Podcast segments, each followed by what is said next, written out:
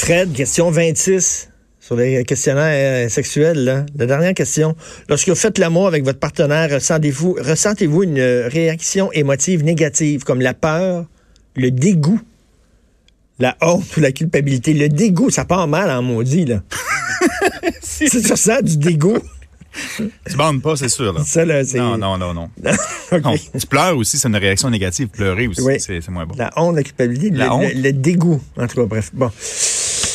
Tout ça pour adopter un enfant. Euh, Mathieu Boccoté, aujourd'hui, dans sa chronique, pose une question très intéressante. On fait face à une pénurie euh, d'enseignants. On le sait, on manque de profs. Et Mathieu dit, ça se peut-tu, c'est parce qu'on en demande trop à l'école?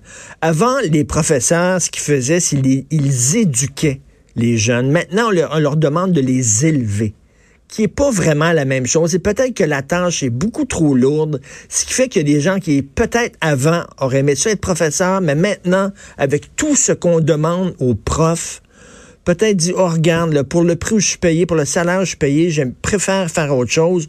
Nous recevons, on va en discuter avec Mathieu Bocoté, qui est chroniqueur, blogueur, Journal de Montréal, Journal de Québec, et qui anime un balado ici que je vous conseille d'écouter. Les idées mènent le monde avec des intellectuels. C'est fascinant, c'est passionnant. Salut Mathieu. Bonjour. C'est vrai que c'est vrai qu'on en demande beaucoup à l'école. Avant, c'était, tu sais, savoir écrire, lire un texte, euh, euh, pouvoir argumenter et euh, savoir compter et calculer. C'était à peu près ça. Maintenant, on en demande énormément.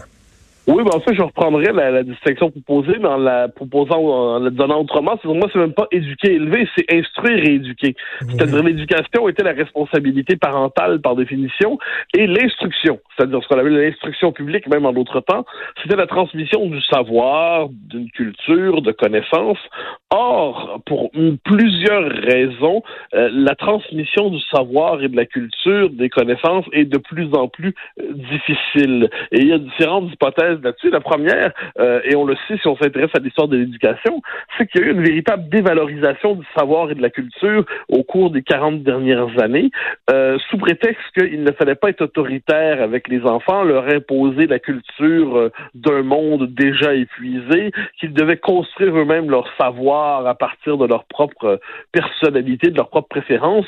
Il y a même eu un nom pour ça dans sa forme la plus radicale, c'était le socio-constructivisme. Ben.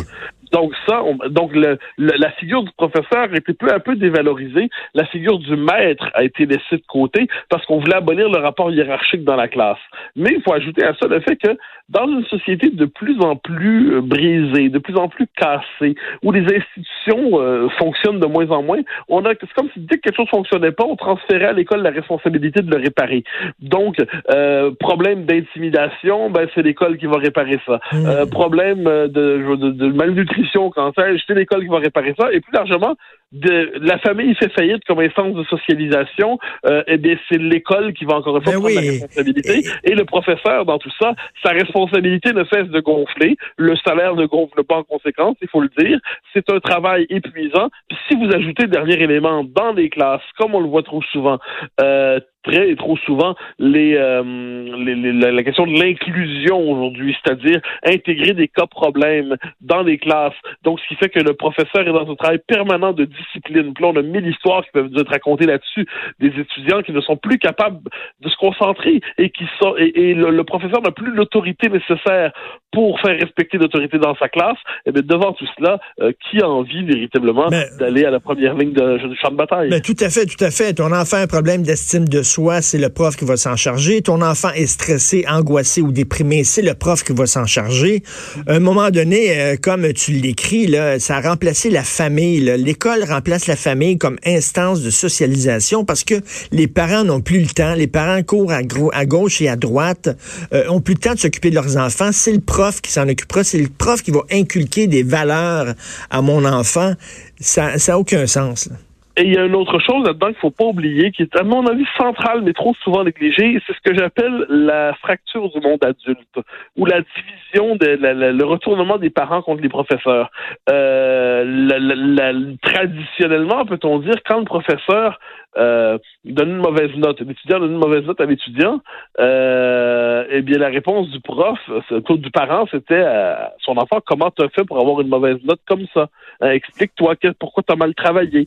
Eh Aujourd'hui, quand le prof donne une mauvaise note à l'étudiant, la réponse du parent, c'est d'aller voir le prof en disant pourquoi vous donnez une mauvaise note à ma marmaille merveilleuse? Ben oui. Euh, et, ça, et puis ça, je, me permets de dire, de, toutes ces histoires sont documentées, mais quand c'est raconté par des profs, parce que on en connaît quand même pas mal, euh, chacun a ses histoires de, comme ça d'une manière ou de l'autre, et j'ai tendance à dire que des milliers de faits divers, ça commence à faire une tendance.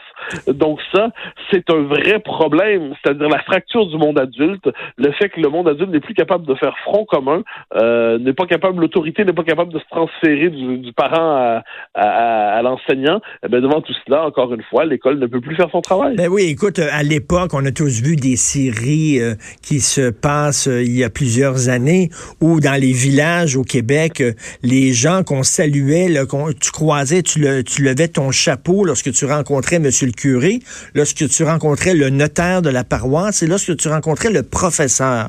Le professeur était un personnage digne de respect. Aujourd'hui, c'est tout juste si les parents ne crachent pas sur le prof quand ils croisent. Alors ça, on, on là-dessus, on a la chance au Québec de ne pas être en France sur ça, parce qu'en France, il y a encore un respect vénérable pour la figure de de l'enseignant, du professeur. Inversement, dans des milieux plus difficiles, il y a souvent cette phrase effrayante, pas comment tu peux oser euh, me, me, dire quoi faire, on dit ça au professeur, tu as raté ta vie, regarde ton salaire. Donc ça, euh, dans une société très matérialiste, eh bien, quelquefois, la figure du professeur euh, n'inspire pas toujours le respect. Donc ça, on le voit quelquefois. Moi, j'ajouterais une chose. Il y a aussi autour des profs, et ça, je, le dis euh, à la manière d'un fils de prof, donc ça, je, suis un peu biaisé, mais le mépris dont sont... Euh, c'était pas le cas quand mes, parents enseignaient. le monde a changé là-dessus. Mais ce que je vois aujourd'hui, le mépris des profs à cause de leur, de leur fameux congé d'été et ainsi de suite, on a l'impression que ils l'ont volé, que c'est absolument, euh, que ce sont finalement des exploiteurs du système. Des, alors, comment peux-tu oser te plaindre avec les congés qui sont les tiens? Comment peux-tu oser te plaindre avec les mmh, congés pédagogiques? Euh, Non, pas du tout. Je veux dire, tout, tout à, à, moins évidemment de vouloir étendre l'année scolaire sur 12 mois, faudrait nous avertir.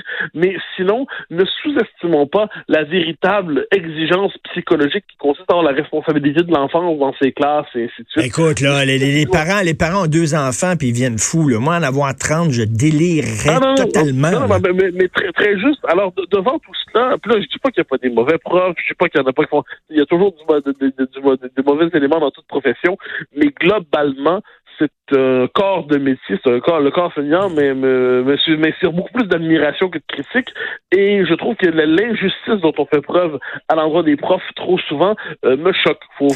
et je pense qu'il faut savoir réfléchir à pourquoi aujourd'hui transmettre le savoir est devenu si difficile. Ajouter à ça la culture de l'écran qui est en train de dérégler fondamentalement le cerveau des enfants et même des parents et des grands-parents. Mais dans le cas des mhm. enfants, c'est qu'on les prend assez tôt. Eh bien, l'enseignement devient tâche impossible. Et Mathieu, il y a un renversement des valeurs. On s'en parle souvent lorsqu'on se rencontre, toi et moi. Moi, quand j'étais jeune et que j'étais enfant, euh, j'avais hâte de devenir adulte. Pourquoi? Parce que les adultes m'apparaissaient plus sages. Ils savaient des choses que je ne savais pas en étant enfant.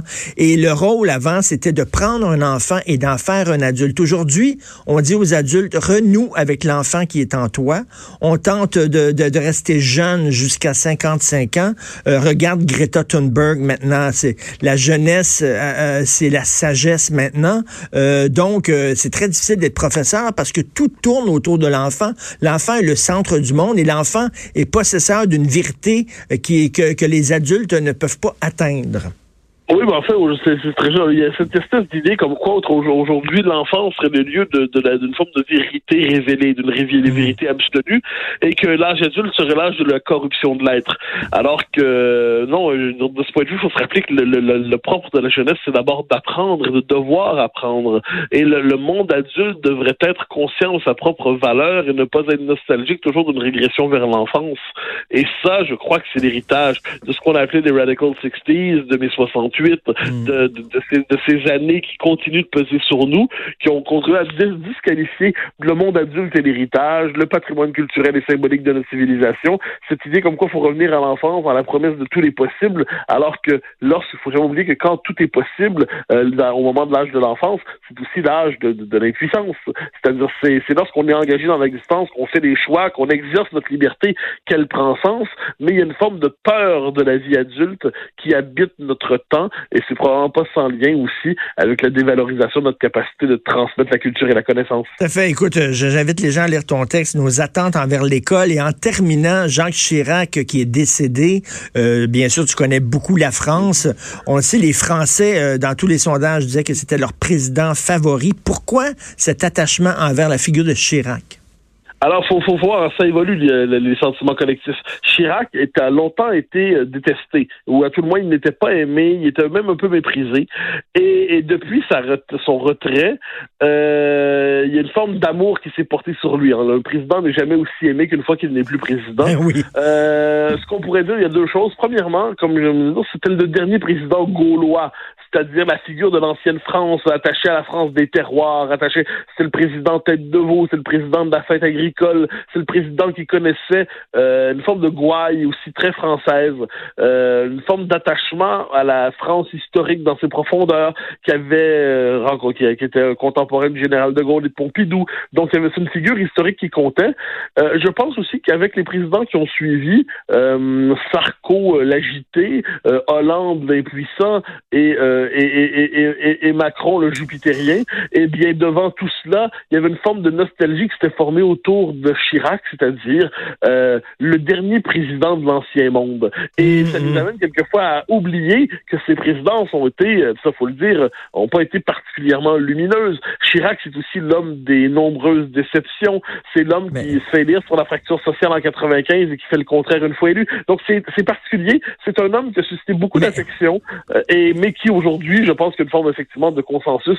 On regrette ce qu'il a représenté. Chirac, Chirac, c'est la blanquette de veau, c'est Jean Gabin, c'est le Ricard euh, sur le comptoir, sur le zinc, c'est ça, là. Oui, ben, exactement. C'est la France d'hier. C'est la France ne doutant pas d'elle-même. Puis on peut lui reconnaître aussi une chose. C'est la France qui n'était pas simplement euh, un État vassal des États-Unis. Euh, rappelons-nous la guerre d'Irak. Euh, il fallait qu'un grand pays soit capable, non pas de stopper des Américains, ça, ça n'a pas été possible, mais au moins de refuser que se forme autour d'eux la coalition impériale. Et c'est la France de Jacques Chirac qui était capable de dire non aux Américains en Irak. Donc c'est le, mais oui, c'est le président, comme je dis, c'est le blanquette de veau, la foire agricole. C'est celui qui était, euh, qui connaissait le pays réel et pas ben oui, c'est C'est Simon, c'est Jacques Prévert, c'est tout ce qu'on aime de la France. Et d'ailleurs, euh, on va inviter, toi, tu aimes beaucoup les musées comme moi, le musée Jacques Chirac, le, musée, c'est quoi? C'est le musée Branly, je crois, à euh, Paris? C'est ça, du Quai Branly qui est magnifique, extraordinaire, parce que Chirac était un collectionneur énorme de d'art, de ce qu'on appelait avant les cultures primitives, l'art africain, l'art indonésien c'était le paradoxe chez lui, hein. c'est-à-dire qu'il passait effectivement pour un homme très terrier, ce qu'il était, mais c'était aussi une, véritable érudition pour le monde asiatique. Mm. Euh, on disait que c'était un homme très cultivé, mais qui cherchait à le dissimuler. On disait de lui, c'était la formule d'une journaliste française, je me rappelle pas son nom, qu'il euh, il lisait un livre de haïku, mais dissimulé derrière un Playboy. Alors, euh, il y avait là-dedans, il voulait dissimuler sa, sa culture. Sa culture. C'est un musée qui est absolument magnifique avec un jardin à l'extérieur. C'est ça, c'est de l'art africain, l'art indonésien. C'est splendide. Si vous allez à Paris, là, allez voir ce musée-là. Merci beaucoup, Mathieu. Au, grand plaisir, au revoir. Mathieu Bocoté. Ah, cette France-là, Jean Gabin, Jacques Prévert, la Blanquette de Veau, le petit, le petit Ricard aux zinc. Je sais, je suis nostalgique, là, mais je regarde des films le français des années 50. Là je veux être là, je veux vivre là. C'est le Fernandel, tout ça. Ah, my God. C'est la France que, que j'aime. Mais c'est un vieux schnock, qu'est-ce que tu veux?